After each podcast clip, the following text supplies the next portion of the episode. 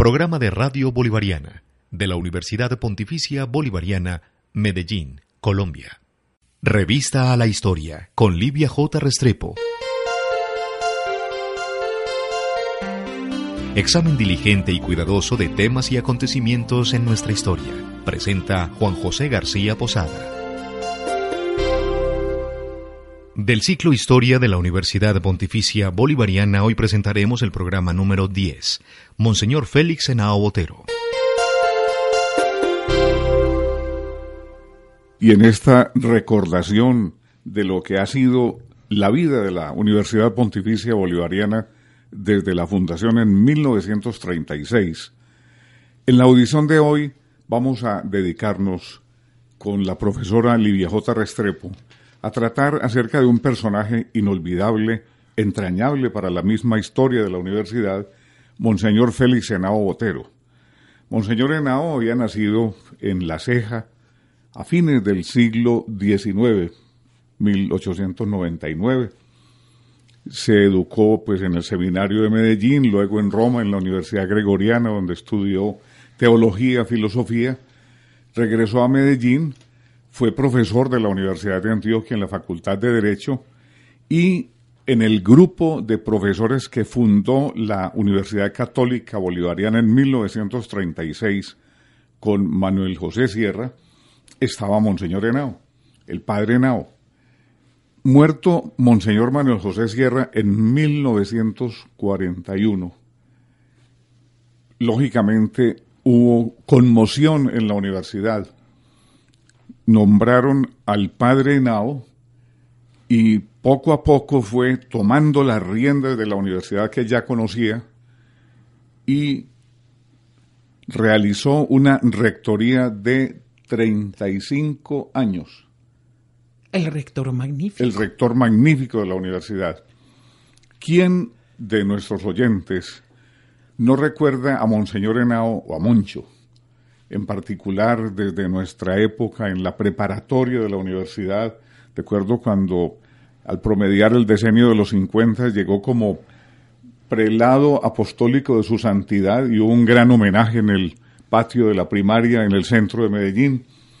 Luego en la orientación, la atención en el diálogo con estudiantes, profesores, empleados, desde los más encumbrados hasta los más humildes, con ese estilo sencillo, sapiente y campechano que mm, sostenía y que lo caracterizó a lo largo de su vida. Hablamos entonces hoy, profesor de Livia J., de Monseñor Henao. Es una delicia. Usted ha hecho una especie de síntesis de este personaje tan, tan antipático que pudo haber sido. Muchas personas lo recuerdan porque era regañón, era un vocerío, fuera de eso, eh, no tenía la prudencia de Manuel José Sierra. Es, es un, son dos vidas en estas dos rectorías, la una muy corta, la otra muy larga, pero contrastan mucho este par de fundadores de la Universidad Pontificia Bolivariana Recuerdo haber leído en algún artículo que Manuel José Sierra Manuel José Sierra Ríos se le podía aplicar del libro de los Proverbios en el capítulo 24, el, el número 3, comillas, con su sabiduría edificó una casa y con su prudencia la fortaleció. Ahí podemos ver resumida esa figura de ese primer rector Manuel José Sierra, un hombre de mucha autoridad, de mucho porte. Y recuerdo también haber escuchado alguna vez cómo se le diferenciaba a Félix en Otero. Una cosa que usted comentaba no hace nada, doctor. En el momento que lamentablemente pues no cae muy enfermo el rector de la universidad, todo el mundo se creyó perdido, la universidad llegó hasta aquí nada más, ¿qué es lo que se va a hacer? Él pidió hablar a solas con el padre Miguel Salazar.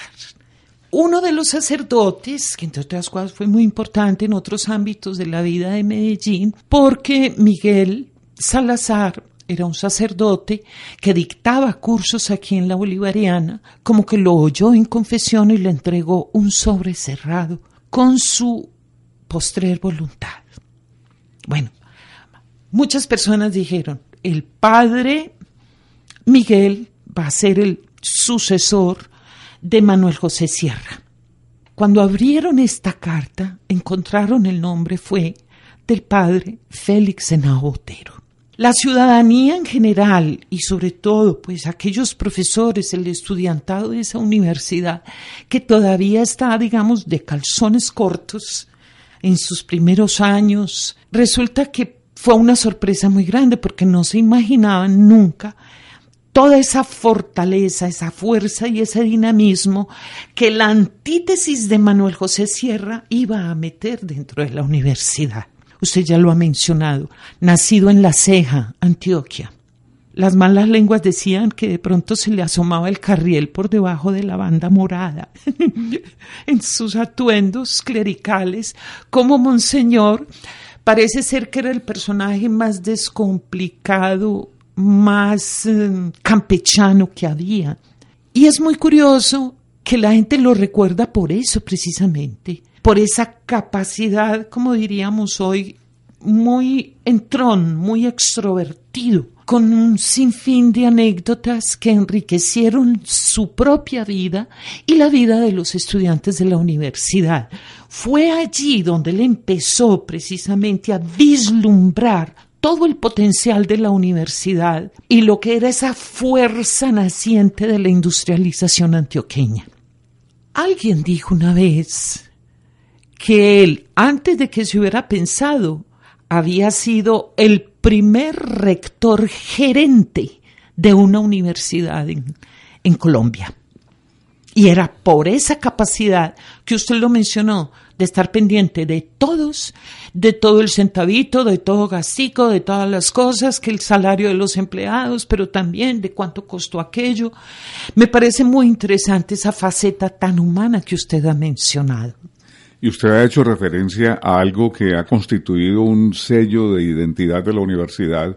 Monseñor Henao pensó la universidad, ya la había pensado también Monseñor Sierra, gracias a esa conjunción de humanismo y tecnología, humanismo y técnica.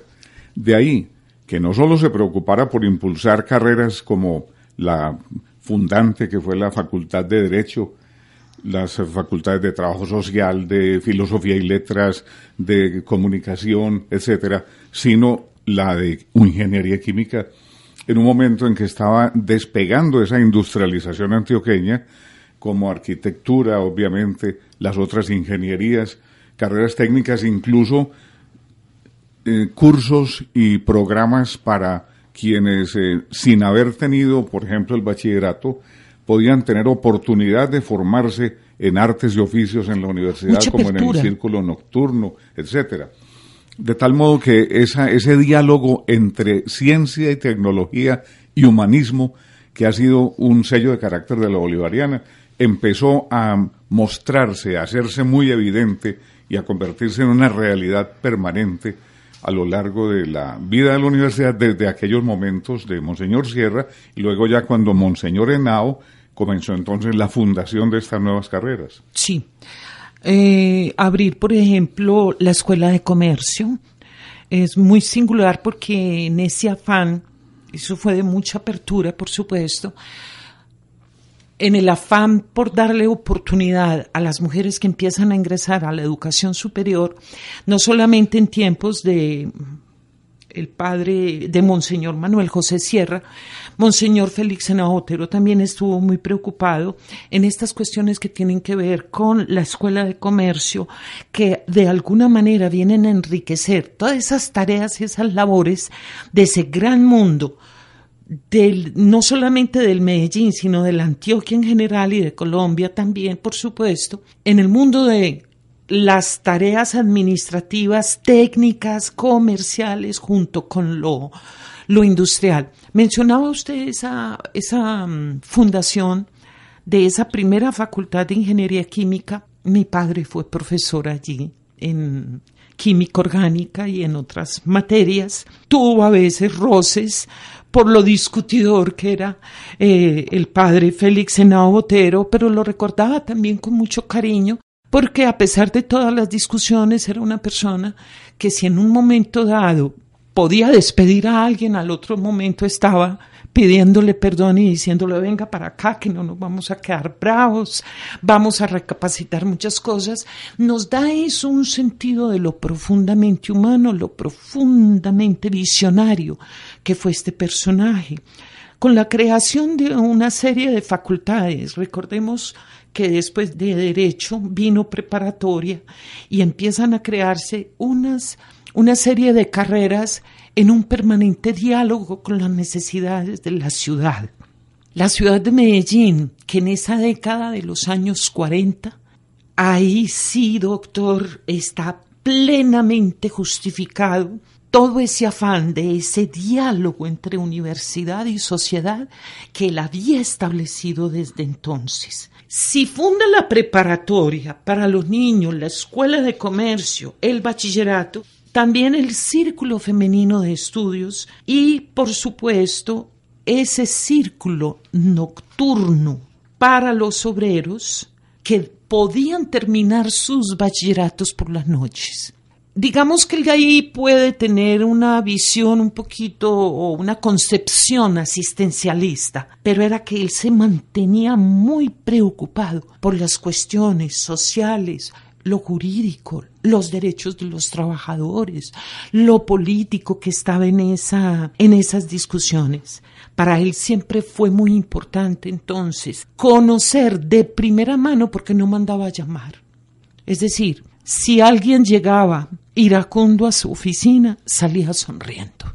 Dicen que si llegaba angustiado, salía sereno como que tenía esa capacidad maravillosa de entregarle a los demás un bálsamo para sus necesidades y la satisfacción sobre todo de aquellas angustias más inmediatas que por muy versado que fuera eh, Félix en Otero, en teología, en disquisiciones filosóficas, siempre tenía el gracejo amable. Inclusive parece ser que una risa estruendosa porque sabía también reír a carcajadas. En lo que hoy llamaríamos, por ejemplo, el boulevard, como que era muy frecuente encontrarlo, hablando con un profesor, hablándolo con un aseador, eh, preguntándole a un estudiante cómo seguía la mamá, el papá que estaba enfermo. Es decir, este hombre llegó a tener en la cabeza no solamente la universidad como institución, sino la vida de todos y cada uno de los que estaban conformando la Universidad Pontificia Bolivariana. Era un hombre de diálogo, profesora. En el bulevar actual de la, del campus de Laureles, así como también y muy en especial todas las mañanas en la cafetería de Derecho, en el edificio que había en la playa, entre la playa y, Maracaibo, donde estaban las facultades de Derecho, de Filosofía, de Educación, de Trabajo Social, de Sociología, la Rectoría y las demás eh, oficinas administrativas de la universidad, la tesorería también, por ejemplo. Se le veía conversar con todo el que llegaba, se sentaban a, su lado a dialogar, eso sí, con una cordialidad, pero al mismo tiempo con una cierta eh, dignidad, lógicamente. Vea, hay un, un artículo que escribió Jaime Salinas Echeverry, abogado de la universidad, escritor muy célebre, muerto hace algunos años, sobre Monseñor Henao y fue publicado en la revista de la universidad, si no me equivoco, cuando se cumplieron 25 años del rectoría, de la rectoría del rectorado de Monseñor Henao. Si usted me permite, leemos un párrafo solo. El artículo es muy, muy elocuente. Puede seleccionar usted ahí. Ve, hay uno donde habla precisamente sobre ese, esa cualidad dialogante de Moncho antes de que fuera moda conciliar esta de alabar el diálogo como el método insustituible para la salvación del mundo, Henao Botero lo preconizó y lo realizó como ley suprema universitaria. Aquí sí nadie puede decir que pasó por la universidad sin conocer al rector o que lo oyó simplemente en sus magistrales disertaciones académicas. Día a día, en el cafetín de la universidad, en cada una de sus escuelas, dialogaba en tono menor entre grasejos con el discípulo, con el profesor, con el lustrabotas, con el mozo que le trae los cigarrillos, con la trabajadora que asea los pisos. Eso ha sido su gran cátedra. Como sin pretenderlo, ahí ha resuelto la angustia de quienes dudan de la fe, la inestabilidad de quienes piensan abandonar sus estudios, el dolor de quienes han perdido a sus padres, la angustia de quienes han querellado con sus novias o andan descaminados en sus costumbres. La Rectoría ha mantenido siempre su puerta de par en par. Allá llegan siempre los iracundos y salen risueños. Los angustiados salen serenos. Los fríos enfervorizados. Los tibios apóstoles. La palabra de Monseñor Henao, que en la tribuna pública y aún en la cátedra sagrada era medio eficaz para conducir masas, se convirtió en privilegio al alcance de cualquiera, para su uso individual, que haya querido pasar aquella puerta sin antesalas, sin cita previa, ni secretaria que anuncie al visitante. Y sigue así esta semblanza. Una semblanza muy, hermosa y me parece muy humana también, porque ya hemos visto, a veces tenemos la tendencia a leer aquellos documentos históricos, pues con esa intencionalidad histórica donde nos llenan de elogios a un personaje de estos, de tal manera que Jaime Sanín Echeverry nos está mostrando a alguien de mucha fuerza, mejor dicho, es otro corte, es otro aporte. Y aquellos que dudaban que precisamente podía él sacar a la universidad adelante, les demostró durante esa larga rectoría todo lo que era capaz de hacer. Y la proyectó, proyectó la universidad, no solamente la hizo crecer de puertas para adentro, por así decirlo, sino que tuvo pues iniciativas como la de crear la editorial, la editorial de la universidad, el primero fue el Centro de Publicaciones, que dependía de la biblioteca, con las colecciones, la revista que ya le había fundado Monseñor Sierra, la emisora cultural Radio Bolivariana. Que ya vimos que, fue su joya. Un, capítulo que dedicamos de esta serie sobre la Universidad del Aire o la Universidad en el Aire, donde Monseñor Henao comenzó pues transmitiendo la hora católica que había sido instituida por la arquidiócesis, luego pues programas de carácter doctrinario de tipo académico y no podían faltar lógicamente sus pláticas de cuaresma que aparecían publicadas en la época cuaresmal en el periódico El Colombiano y que eran digresiones sobre la vida, sobre reflexiones morales, mm, cívicas, eh, universitarias, escritas en ese tono jovial, eh, amable de Monseñor Henao, pero con esa gran profundidad del hombre sabio regañoncito e irónico. Me acuerdo haber conocido una vez una plática de cuaresma que hablaba del demonio Coca-Cola y la endemoniada Coca-Cola. y se refería a todas esas transformaciones que estuvieron sucediendo precisamente en la ciudad de Medellín. Bueno, con una cantidad de innovaciones que estaban haciendo su entrada, además de la Coca-Cola y los zapatos Coca-Cola, pues el rock, la música, los ropajes y cómo cambiaban, digamos, eh, un cuadro de la Virgen por una fotografía inmensa del artista o de la actriz de última moda, escasamente vestida, y entonces Monseñor Félix Henao Se enfurecía por todo lo que estaban cambiando las buenas costumbres. Muchas personas decían eso precisamente, que Monseñor Henao era ojo atento y avisor a todo lo que sucedía, no solamente en la universidad, sino en la ciudad, a nivel de la vida cotidiana, de lo que sucedía en los hogares, también fue censor en su momento de aquel grupo o aquella junta que estaba constituida para no dejar pasar eh, cierto, cierto tipo de películas consideradas no apropiadas y mucho menos non santas para la sociedad de Medellín, que en su gran mayoría era muy católica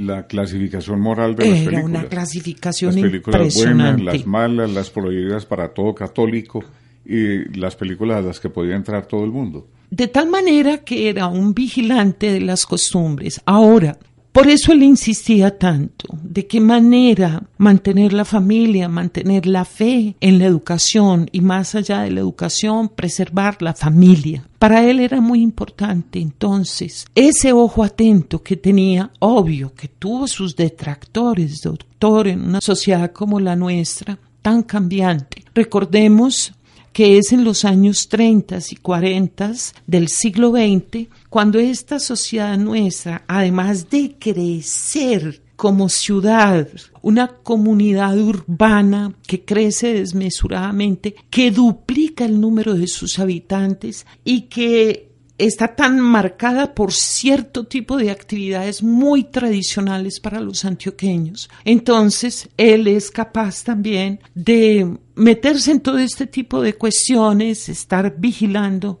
cuáles eran esas transformaciones que estaban ocurriendo en esa ciudad de Medellín, que para él era una especie como de el nido que acogía a la Universidad Pontificia Bolivariana. Además de las pláticas de Cuaresma profesora, pues Monseñor Henao también publicó varios libros con reflexiones sobre la cuestión social, temas femeninos, sobre los grandes artistas católicos, un tratado de lógica que eh, correspondía a sus clases de filosofía en la Universidad de Antioquia primero, luego en el colegio de la universidad.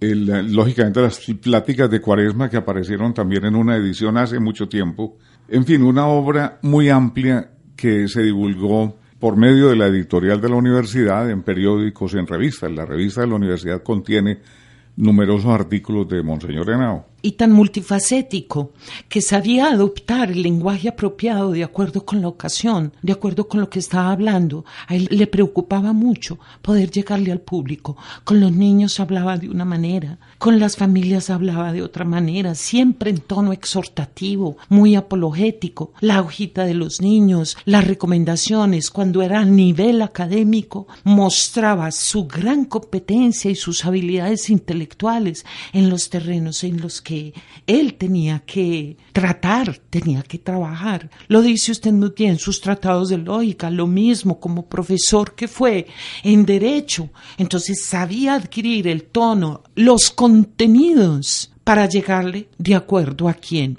No obstante, siempre salpicaba de buen humor sus palabras, sus frases. En alguna oportunidad supe que a un profesor de filosofía en una de estas fundaciones de facultades, así como tuvo a otros profesores que no profesaban ninguna religión y sin embargo tuvo la suficiente apertura, tolerancia y capacidad para entender la valía de estos maestros, el mismo Otto Morales Benítez, eh, Alejandro Alberto Restrepo, este último se ganó el título como profesor de filosofía de El Divino Ateo.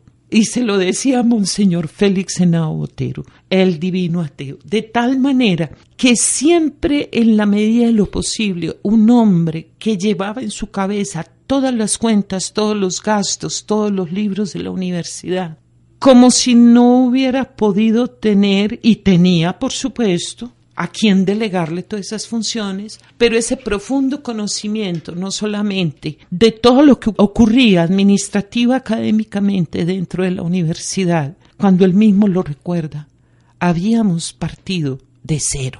Quisiera como abrir un espacio para una entrevista que le hicieron a él en, en el año 25 de su rectoría, donde él menciona con sus palabras, que me encanta el tono de su voz, que pudiéramos escuchar ese minutico de palabras.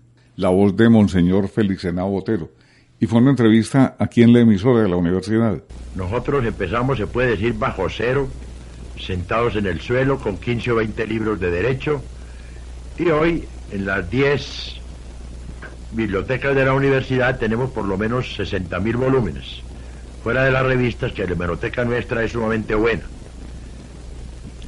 En los laboratorios empezamos también bajo cero, se puede decir, en ingeniería química, en eléctrica, en mecánica, en los laboratorios de lenguas, que no existían entonces.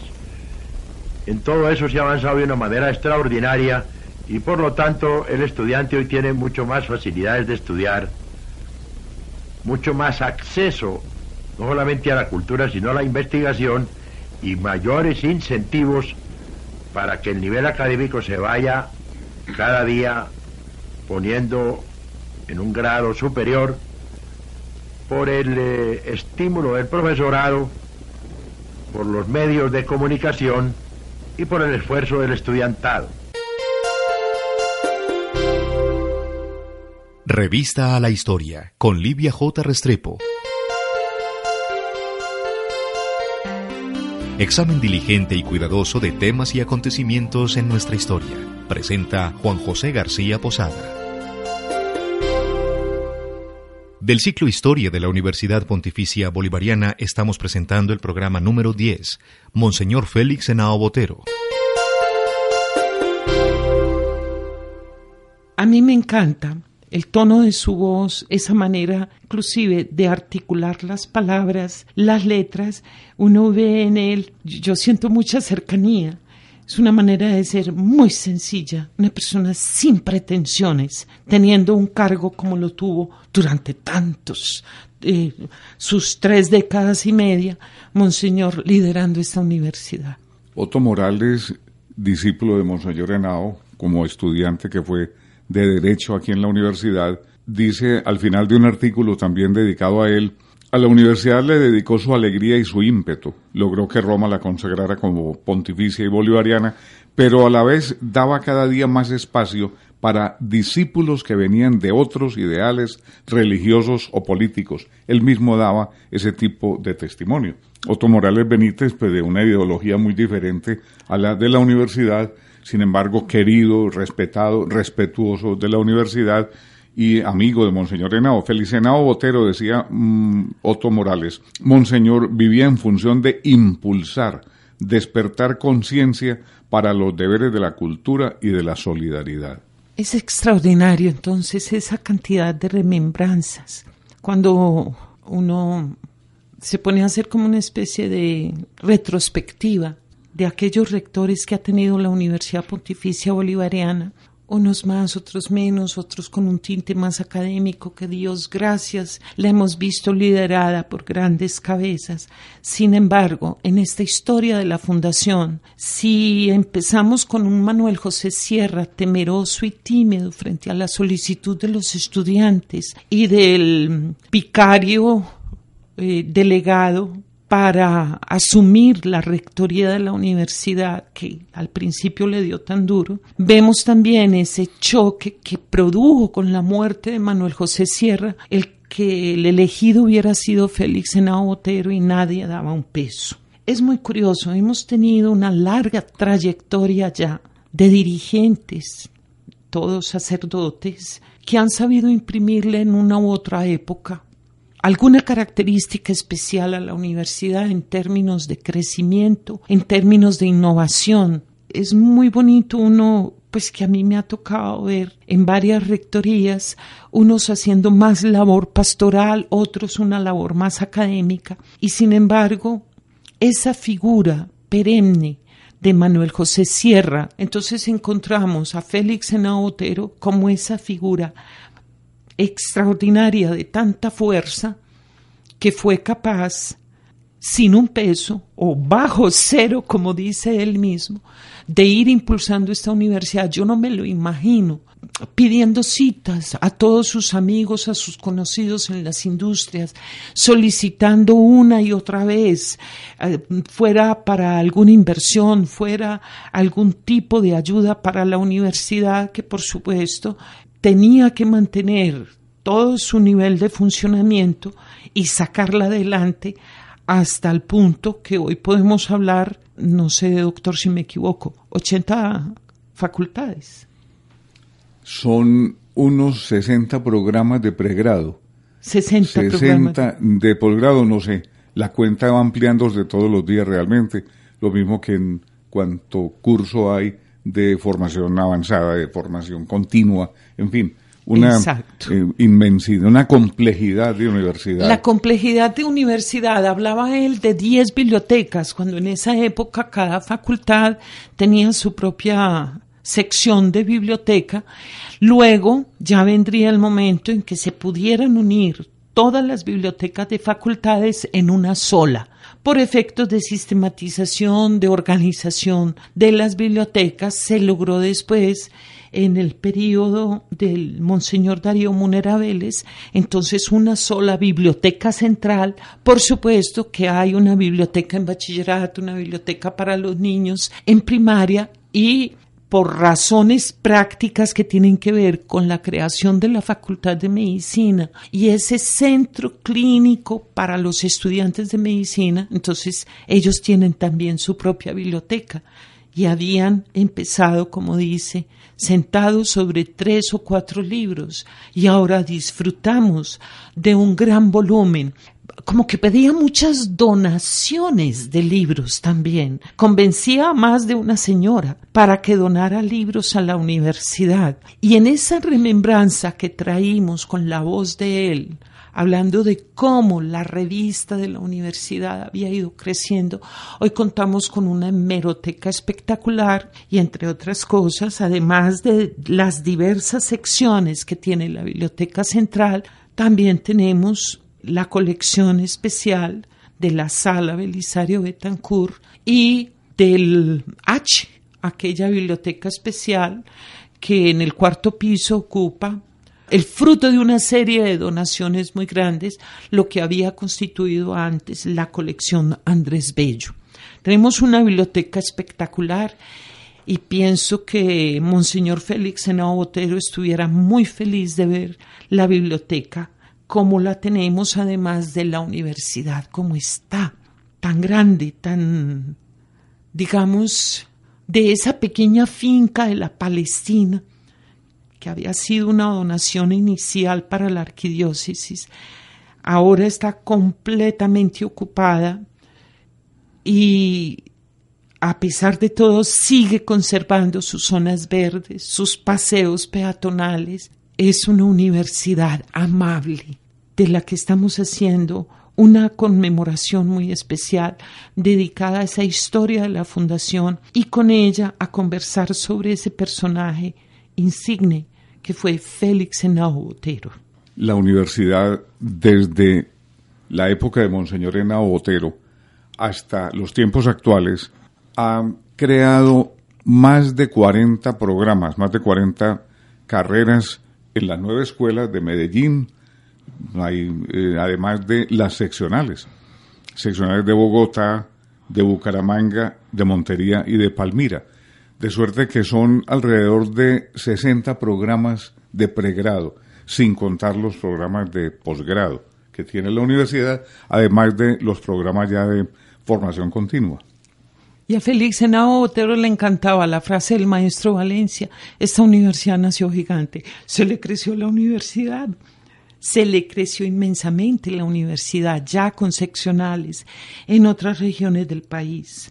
Además del colegio que ha sostenido casi que desde los primeros años el colegio con preescolar, primaria y bachillerato, el colegio más grande de Medellín, y no solamente por el tamaño, por la parte de, cuantitativa, sino también porque en materia de calidad es un colegio muy bien, muy bien, calificado y acreditado. Está muy bien ubicado. Imagínese usted entonces, yo creo que ni en sus mejores sueños que los tenía, parece ser que los tenía muy seguido acerca de toda esa posibilidad que se vendría para la Universidad Pontificia Bolivariana que le había ayudado a fundar, que había ido recogiendo los hilos, primero como delegado de Germán Montoya, el párroco de la Candelaria, cuando empezó a asistir a esas reuniones.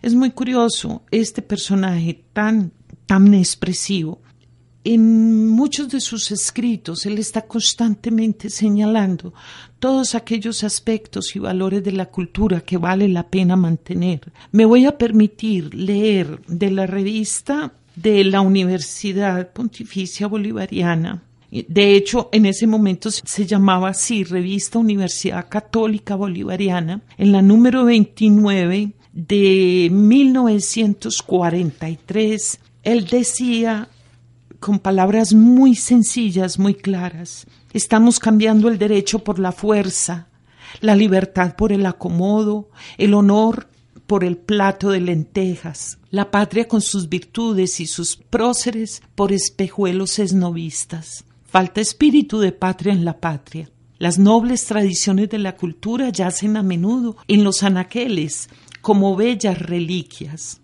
Se desdibujan nuestros hombres ante la avalancha de héroes de pantalla y de brutales pugilistas. Mire la manera de criticar. La juventud se emociona hasta lo increíble por las fichas que mueven el tablero en otros mapas, mientras es lánguida su apreciación sobre los programas del Libertador, hoy más actuales que nunca, y desmedrados los conocimientos acerca de la divina persona y de las siempre actuales verdades del único Maestro Jesucristo. Tenemos en estas frases esa ubicación que él va haciendo a través de la observación detallada de lo que sucede en el medio, como ya lo mencionábamos, y que después será capaz de reproducir en sus pláticas de cuaresma, en aquellos escritos que salían publicados, no solamente en los periódicos religiosos, sino también los periódicos de diversos partidos y, y sobre todo, bueno, los conservadores, mostrando una y otra vez cuál es esa obligación que tenía la universidad. Las universidades tienen que ser conductoras, decía Félix Henao Botero. Su misión no es solo transmitir conocimientos, ya que están destinadas a crear una conciencia nacional. De tal manera que Félix Henao Botero, preocupado en esa tarea de la cual era el operario del Señor, un obrero más en la construcción de una universidad, le dedicó entonces, hasta el día de su muerte, todo el trabajo a esa universidad que él había ayudado a fundar y que la hizo, por supuesto, grande hasta el disfrute. Mañana se abrirán nuevos campos, decía, y puede ser que continúe fecundo. El nuevo arbusto está germinando ya en el año venidero podrán venir los bachilleres que se le abren nuevos horizontes. Recuerdo que esa era una de las palabras que él utilizaba cuando estaba hablando de la Facultad de Arquitectura, la primera Facultad de Arquitectura que se creó aquí en esta ciudad y que fue a Dalid entre muchas otras. Sería entonces como una consideración y una reflexión como oportuna para lo que estamos trabajando en esta historia de la fundación. Manuel José Sierra, en el año 41, entregó su alma al Señor como si le quisiera recordar a los medellinenses que la universidad era de Dios y que sus rectores no eran más que sus instrumentos. Bastante duró esa segunda herramienta tan importante, esa obra de Dios, la había puesto en excelentes manos.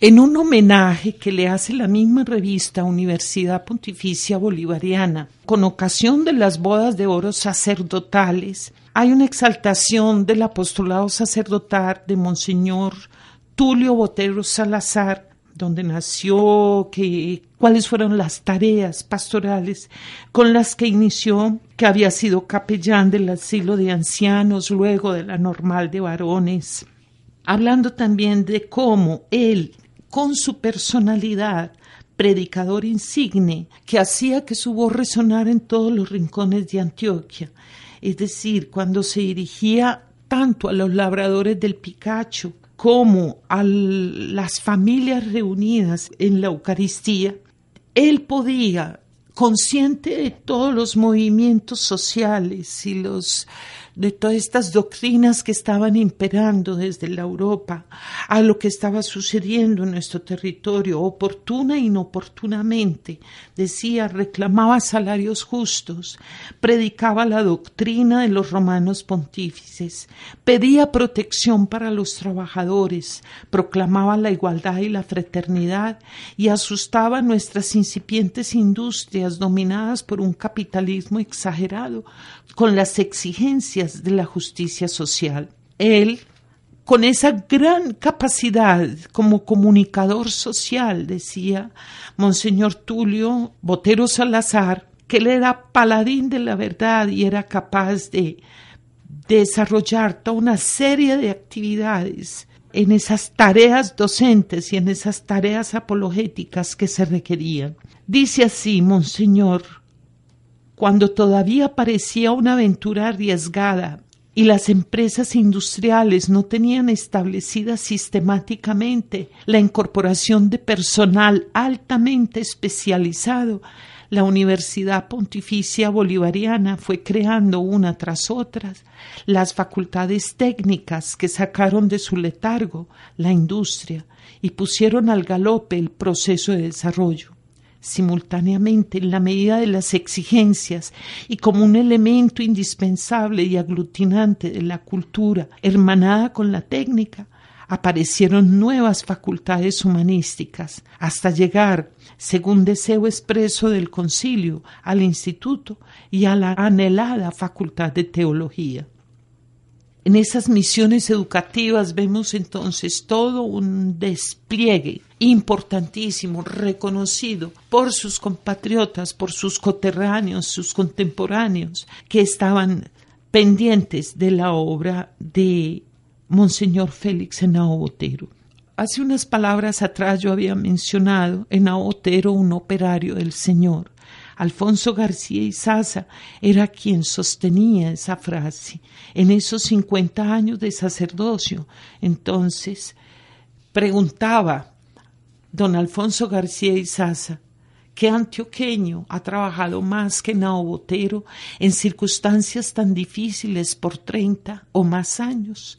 recibir un principio de universidad en condiciones económicas extremadamente precarias, emplearse a fondo en su supervivencia y desarrollo, afrontar todos los imprevistos de la obra en pañales, atacada rudamente, darle una proyección hacia las necesidades de la comunidad, hacerla de tal naturaleza que atendiera a todas las exigencias de la vida moderna no desde una completa y eficiente oficina de planeación, sino desde una rectoría con todos los implementos y eficaces asesorías, y desde un caserón destartalado, rodeado de una muchachada a quien le tenía que solucionar desde sus problemas académicos hasta los de su subsistencia material.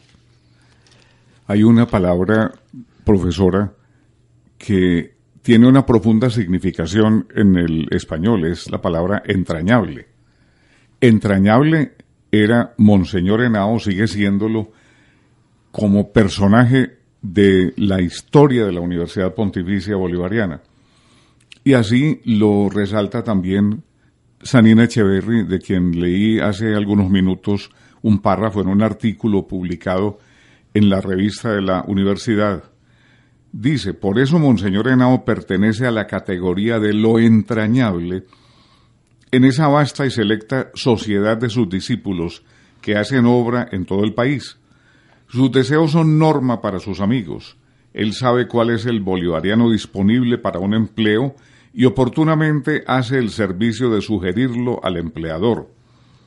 Sabe en qué casas hay abrigo superfluo y sin que nadie lo vea, viste al estudiante huérfano o pobre. Él ha tenido el don del estímulo individual y a quienes se inician en los difíciles campos del arte y de las letras, les ha reconocido su valía desde la juventud y les ha trazado claros derroteros de belleza y de servicio. Óiganlo si no la serie de excelentes escritores a quienes él llevó a sus periódicos y a sus emisoras, porque no sé si hay en Colombia un sacerdote que mientras pudo haya hecho mayor apostolado en la prensa y en la radio. Como comunicador que era.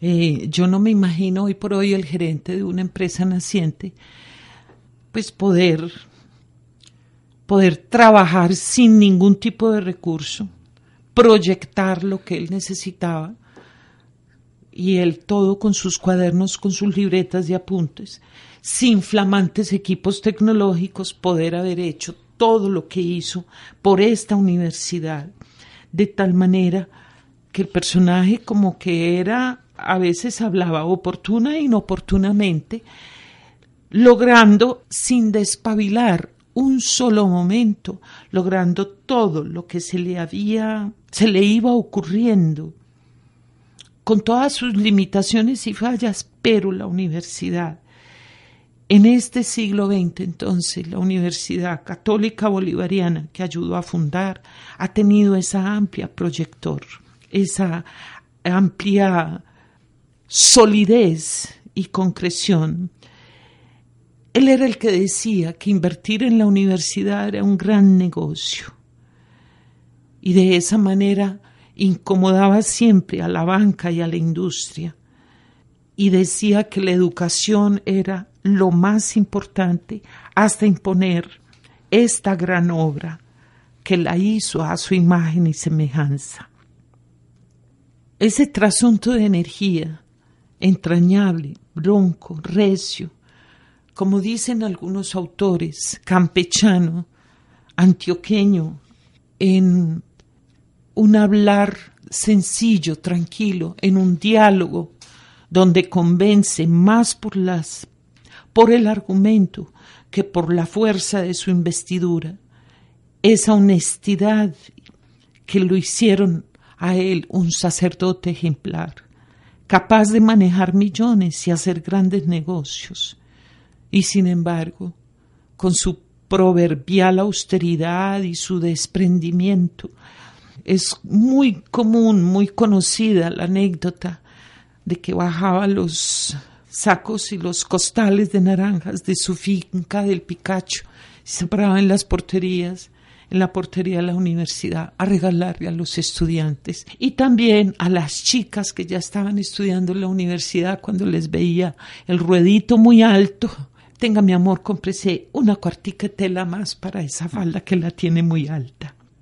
Esos, esos honores que nunca lo ofuscaron a él ni lo envanecieron, porque hasta el final de sus días fue un hombre humilde.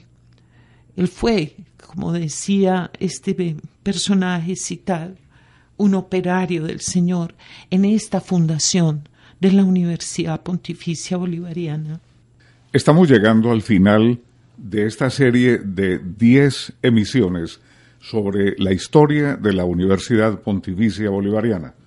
Y esta emisión décima la hemos dedicado con la profesora Livia J. Restrepo a recordar a Monseñor Félix Henao Botero, personaje entrañable, como lo hemos dicho en la historia de la universidad.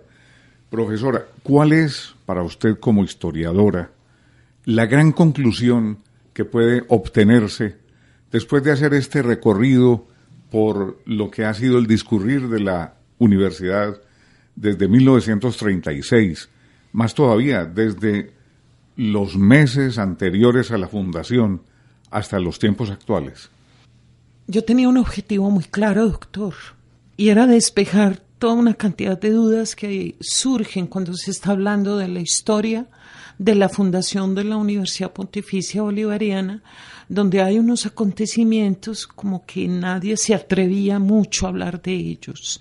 Además, al abordar la historia de la universidad, en la historiografía uno encontraba que había como, como unas cuestiones sin resolver. Tomar esas actas y empezar a relacionarlas, mirar los antecedentes en ese clima, en ese clima de forcejeo entre conservadores y liberales, ver cómo las pugnas partidistas se habían apoderado de la Universidad de Antioquia y cómo había surgido una figura sólida, interesantísima, a pesar de haber sido un personaje más bien delicado, y fue el doctor Alfredo Cocarango. Siempre me había preguntado muchísimo por este insigne doctor, eh, abogado, tan especial en los recuerdos de la mayoría conservadora de Medellín y esa incidencia que había tenido en la fundación de la universidad. Creo que logramos despejar una cantidad de nubosidades y velos alrededor de este ilustre profesor que fundó la universidad de hecho y que después, muchos años después, seguiría con la universidad hasta que lamentablemente en uno de esos viajes internacionales que tanto hizo, pues lo encontró la muerte, tal era su característica de cierta constitución más bien delicada que él tenía. Además de despejar esa historia de la universidad, por aquellos hechos que habían sucedido desde el año 35 y por supuesto en el 36, me dio un gran gusto escuchando, y ese era otro de mis propósitos, esculcando y reblujando el archivo fonográfico de la emisora. Presentamos también así una contribución desde la emisora para haber construido esta historia hasta llegar a otro gran personaje, me parece a mí fundamental, como lo fue Monseñor Félix Henao Botero. Estos personajes de los que hemos hablado fue una selección que si bien puede considerarse arbitraria, fue muy consciente. Profesora Livia J. Restrepo, muchísimas gracias por su ilustrada visión de lo que ha sido el desenvolvimiento de la Universidad Pontificia Bolivariana desde sus orígenes hasta la actualidad y por su interpretación aguda y ponderada de lo que ha sido la historia de la UPB. Y a los amigos oyentes de Radio Bolivariana, muchas gracias por su sintonía. Revista a la Historia con Livia J. Restrepo. Examen diligente y cuidadoso de temas y acontecimientos en nuestra historia. Presenta Juan José García Posada. Del ciclo Historia de la Universidad Pontificia Bolivariana hemos presentado el programa número 10, Monseñor Félix Genao Botero. Programa de Radio Bolivariana de la Universidad Pontificia Bolivariana, Medellín, Colombia.